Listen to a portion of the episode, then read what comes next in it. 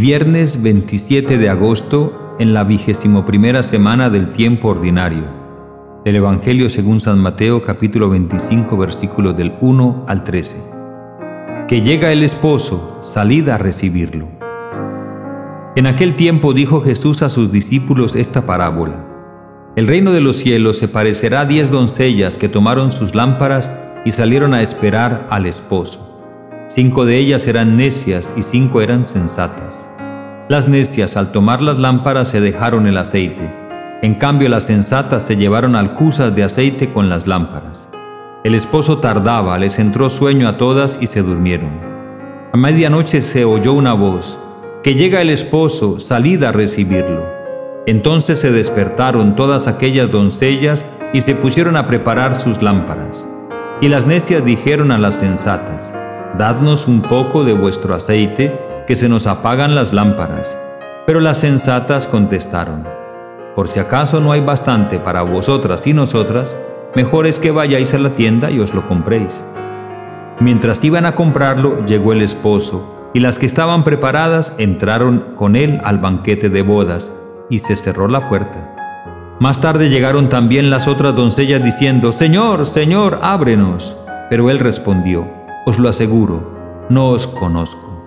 Por tanto, velad, porque no sabéis el día ni la hora. Palabra del Señor. Gloria a ti, Señor Jesús. Jesús sigue con las parábolas del reino de los cielos y sigue insistiendo en las actitudes que han de tener sus discípulos como preparación a la venida del reino de los cielos a la entrada en el reino de los cielos. Y dice Jesús que se parecerá el reino de los cielos a diez doncellas que tomaron sus lámparas y salieron a esperar al esposo. Pero hay diferencias entre ellas. Cinco eran necias y cinco eran sensatas. Necedad. Nosotros solemos tener a veces de la palabra necedad una acepción un poco, digamos, distinta a la que posiblemente está en el Evangelio. Necio sería, por ejemplo, un niño pequeño que está neciando, que está moviéndose de un lado a otro, que no deja de hacer ruido, de que no deja la paz. No seas necio, le decimos al niño.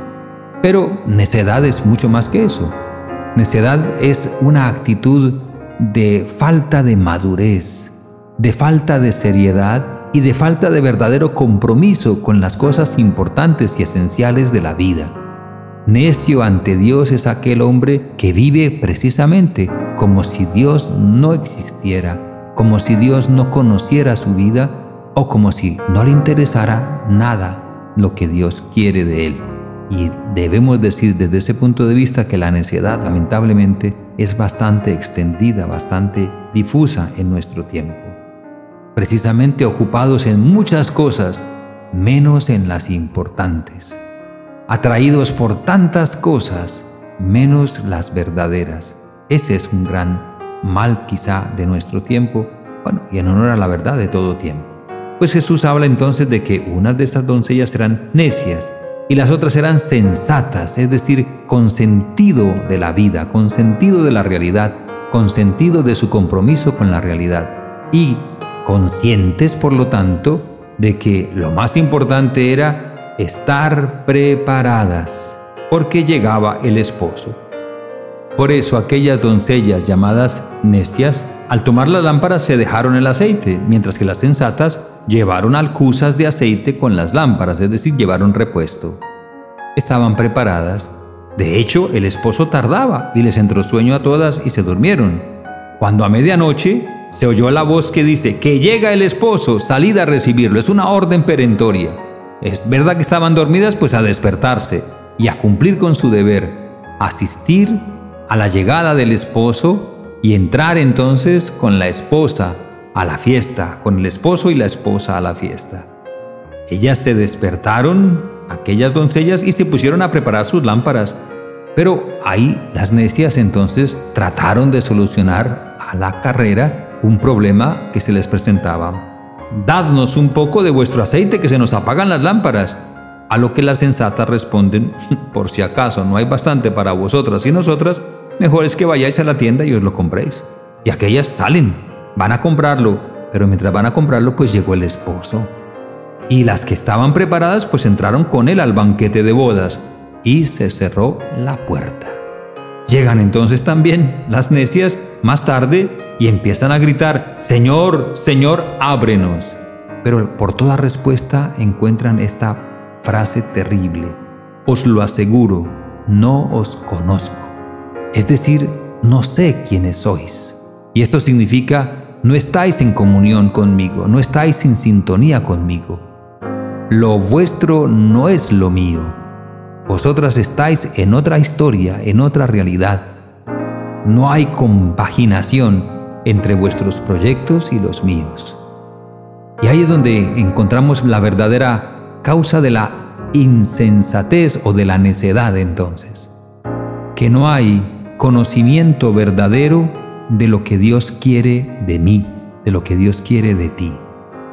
En esta parábola Jesús nos invita a tomar conciencia de que debemos continuamente estar haciendo el examen de nuestra conciencia y revisando cuáles son las intenciones con las que hacemos o no hacemos ciertas cosas. Nos está invitando a que comparemos continuamente nuestros actos con la voluntad de Dios. El examen de conciencia ocupa ese puesto en nuestra vida diaria.